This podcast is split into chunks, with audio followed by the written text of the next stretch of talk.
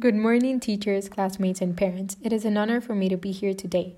Just in case you might have forgotten who I am, I'm Isabella, that very quiet, weird, but very applied student. We went to high school together. From the bottom of my heart, I prepared these words that I can hardly say right now. We have reached the end of the first stage.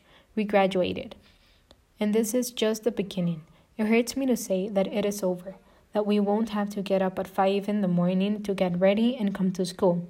Although, on the other hand, it's a relief. It hurts me to know that there will be no more lunches thrown on the fields, where, according to, Car- to Carla, we looked like arrobas.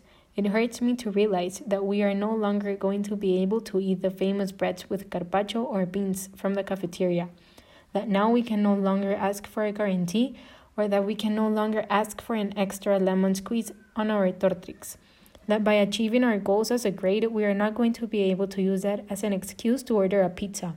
That we often plan the times when we ask for permission to go to the bathroom so that we can meet in the hallways and talk.